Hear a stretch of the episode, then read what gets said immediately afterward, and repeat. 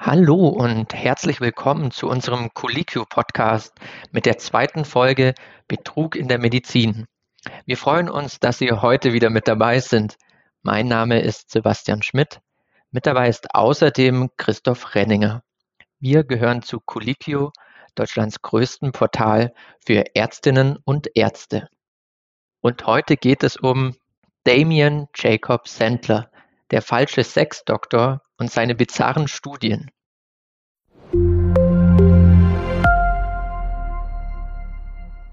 Im Lebenslauf von Dr. Damien Jacob Markiewicz Sandler, wie er mit vollem Namen heißt, reihen sich Auszeichnungen und Highlights aneinander wie an einer Perlenkette.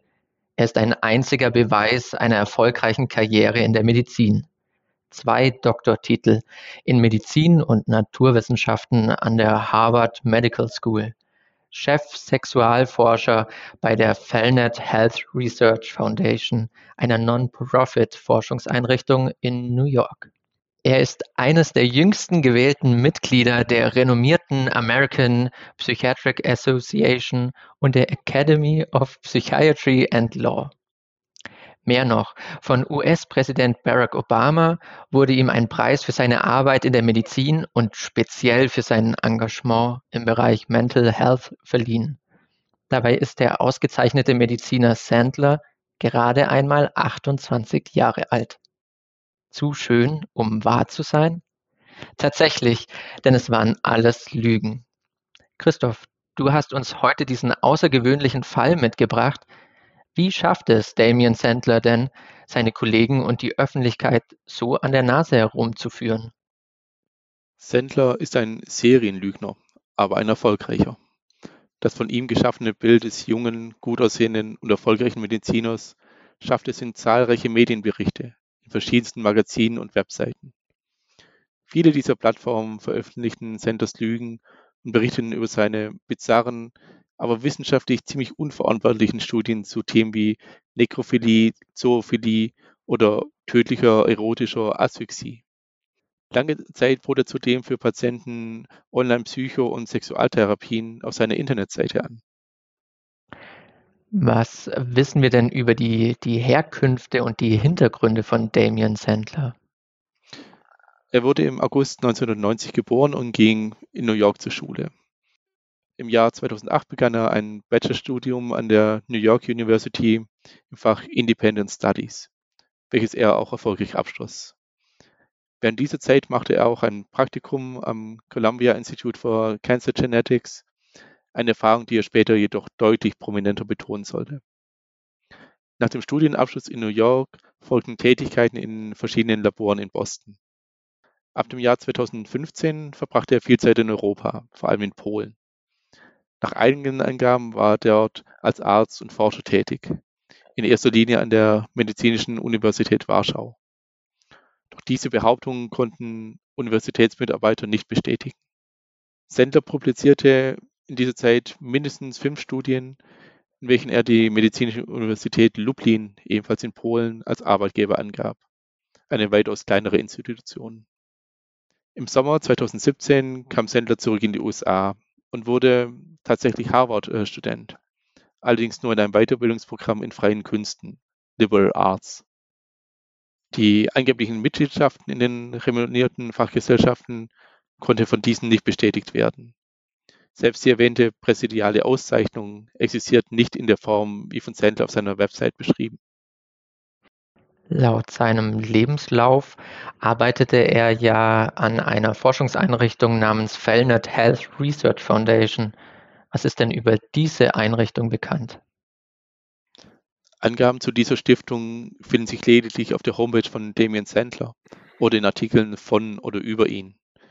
Die Einrichtung ist in den USA nicht als Non-Profit-Organisation registriert und als Adresse dient eine Eigentumswohnung in Staten Island. Eine Infografik auf Sanders Webseite will jedoch zeigen, dass 500.000 Dollar an Spenden oder Stipendien eingegangen seien und dort 28 Mitarbeiter in verschiedenen Bereichen wie Forschung, Redaktion oder Verwaltung aktiv sind. Von den sieben psychologischen Mitarbeitern, alle mit Doktortitel, finden sich keinerlei akademische Spuren außerhalb von Sanders Institutionen. Die vermutlich einzige reale Person auf der Mitarbeiterliste ist die Verwaltungsdirektorin Agatha Markiewicz. Sie ist Damien Sandlers Mutter. In den Medien aber überzeugt Sandler. Was genau waren seine Forschungsthemen, mit denen er so, für so viel Aufmerksamkeit für sich und für seine Arbeit sorgte? Sandlers Studien waren geradezu perfekt äh, für Medien, die mit Berichten über außergewöhnliche Sexpraktiken für Schlagzeilen, Verkäufe und Klicks sorgen wollten. Sandler war daher ein ziemlich beliebter Interviewpartner. Gleich mehrere Artikel drehten sich um seine als garantiert nicht jugendfrei beworbene Studie zu sich ähnelnden traumatischen rektalen Verletzungen, zum einen durch Analverkehr mit Tieren oder durch Buttfisting durch den Partner. Diese Studie wurde im Journal of Forensic and Legal Medicine publiziert und ist bis heute aufrufbar, mit einem Kommentar versehen. Sandlers Arbeiten wurden immer wieder von Medien aufgegriffen, jedoch nur selten in wissenschaftlichen Magazinen veröffentlicht. In einem Interview gab er an, Gespräche mit anonymen Nekrophilen in Polen oder der Ukraine geführt zu haben. Andere klinische Psychologen schätzen diese beschriebenen Handlungen jedoch als äußerst unglaubwürdig und widersprüchlich ein. Es ist schwer zu sagen, ob die Geschichten real oder nur Sanders Geist entsprungen sind. Die Fassade bekam also bald erste Risse, vor allem dann auch durch die Recherchen des Journalisten Jennings Brown, den er im Februar 2019 ja zu einem Interview traf. Sendler erschien perfekt und elegant gekleidet, vom Einstecktuch bis zur Stoffblüte am Revers.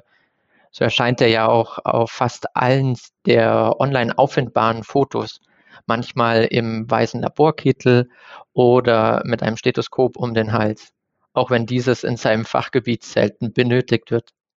Sandler stellt sich ja als Harvard-Absolvent dar, doch Browns Nachforschungen brachten ganz andere Erkenntnisse zutage. Welche? Ja, trotz der ganzen Inszenierungen hat Sandler keine Lizenz in den USA als Arzt zu arbeiten.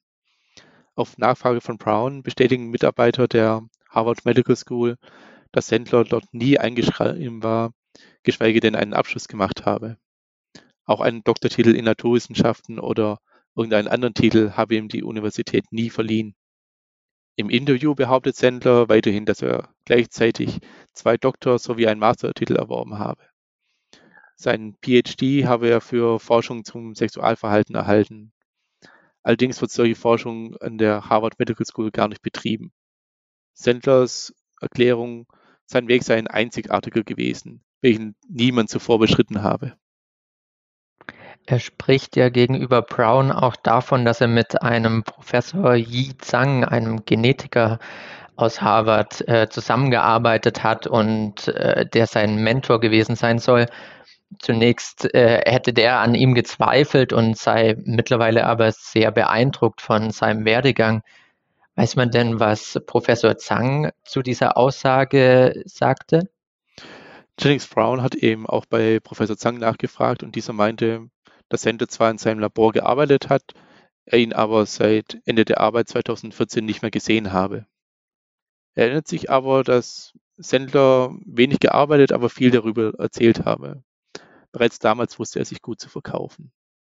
Ein Mitarbeiter des Broad Instituts, mit welchem Zangs Labor assoziiert war, bestätigte, dass Sendler dort zunächst ein unbezahltes Praktikum machte und anschließend für neun Monate als technischer Assistent arbeitete. Danach war er noch ein Jahr in einem anderen Labor als äh, technischer Angestellter tätig. Während dieser Zeit publizierte Sandler zusammen mit Zhang und drei weiteren Wissenschaftlern eine äh, Studie in der Genetik. Er war jedoch nie als Student eingeschrieben. Das Ganze hinderte Sender jedoch nicht daran, ein Foto der Arbeitsgruppe auf seiner Homepage zu veröffentlichen, mit dem Hinweis, dass er dort seine Abschlüsse gemacht habe. Und wie wird seine Arbeit, die er ja als wissenschaftliche Arbeit bezeichnet, äh, von anderen Leuten aus Forschung und Wissenschaft bewertet? In den vergangenen Jahren gab es immer wieder Publikationen von Sandler zu eher abwegigen sexuellen Themen. Dr. David Lee, ein klinischer Psychologe aus New Mexico mit dem Arbeitsschwerpunkt sexuelle Gesundheit, ordnet viele der Paper als unglaubwürdig ein. Vor allem, weil dort auch Paraphilien und gewöhnliche sexuelle Vorlieben gleichgesetzt und somit viele Menschen pathologisiert werden. Die Veröffentlichung, sicher oftmals mit der Absicht, Aufmerksamkeit und Kontroversen zu generieren, können auch ernsthafte Folgen haben, äh, so die Einschätzung von Lee. Etwa wenn sich Personen mit Parapherien an Sendler wenden, den vermeintlichen Experten. Lee zeigt sich besonders besorgt über eine Studie zu Suiziden, die live im Internet gestreamt werden. Bei diesen Personen handelt es sich um ein sehr verletzliches Klientel, das nicht in die Hände von Betrügern fallen dürfe, so die.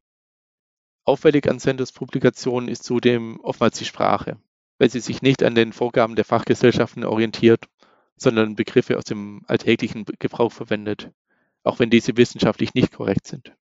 Von den Fachmagazinen, in welchen Sender publizierte, durchaus mit Peer-Review-Verfahren und hohem Impact-Faktor, stand niemand für Antworten auf Rückfragen bereit. Mhm.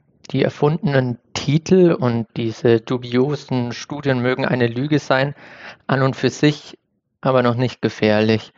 Hat er auch Patienten behandelt, ist die Frage, obwohl er gar keine Ausbildung hatte? Genau, Sendler hat eben keine staatliche Approbation als Psychiater oder Psychotherapeut. Er gibt jedoch an, Patienten mhm. betreut zu haben. Auf seiner Website äh, bot er Online-Beratung zu Psychologie, Sexualtherapie und Partnerschaftscoaching an. Über ein Portal kann man seine Kreditkartendaten angeben und dann Termine mit dem angeblichen Weltklasse-Arzt äh, vereinbaren, die dann über Video- oder Textnachricht erfolgen. Die Preise starten dabei bei 50 Dollar die Woche, können jedoch auch äh, weitaus höher liegen. Sendler äh, hatte wohl auch persönlichen Kontakt äh, mit Patienten. Angeblich wollte er auch äh, eine eigene Klinik in Chicago aufbauen, in Zusammenarbeit mit einem lokalen Krankenhaus. In diesem hatte jedoch auf Nachfrage niemand von Sandler gehört. Im März 2019 erschien dann der Artikel von Jennings Brown, dem Journalisten, welcher den Betrug und die Lügen von Damien Sandler aufdeckte. Wie ging es denn für Sandler danach weiter? Von einem Tag auf den anderen verschwanden sämtliche Inhalte von Sandlers Webseite und er veröffentlicht dort einen Text, in dem er schreibt, dass er von Journalisten angegriffen werde, die keine Ahnung von Wissenschaft hätten. Das Verhalten spricht aber doch ziemlich dafür, dass Browns Behauptungen stimmen. Auch im weiteren Verlauf bemühte sich Sandler, auf seinen verschiedensten Online-Profilen Spuren zu verwischen, etwa die Behauptungen über seine Harvard-Abschlüsse. Sandler tauchte also zunächst ab. Ist denn bekannt, was er heute macht? Herrsche über ein Jahr Ruhe, aber seit April 2020 scheint er wieder aktiv zu sein mit einer kompletten neuen Webseite. Dort reklamiert er aber keine Doktortitel mehr für sich, sondern nennt sich nur Wissenschaftler und Forscher. Also Begriffe, die quasi jeder für sich verwenden kann. In einem Paper, welches gegen eine Gebühr veröffentlicht wurde, gibt er immer noch die Fellnet Foundation als Arbeitsort an. Dies ist aber weiterhin nirgendwo im Staat New York registriert. Zu den Anschuldigungen über seine Lügen gibt Sandler auch auf der neuen Seite keinerlei Auskunft. Damien Sandler wurde berühmter, als er sich vorstellen konnte, allerdings sicher nicht auf die Weise, die er sich wünschte.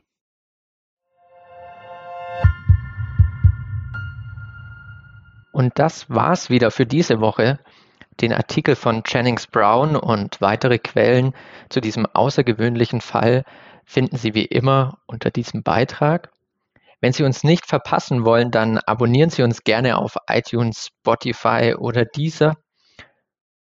Dieser Podcast wird produziert von der Collegio Medizin Redaktion. Aufgezeichnet wurde am 21. Oktober 2021. Redaktion Christoph Renninger und Sebastian Schmidt.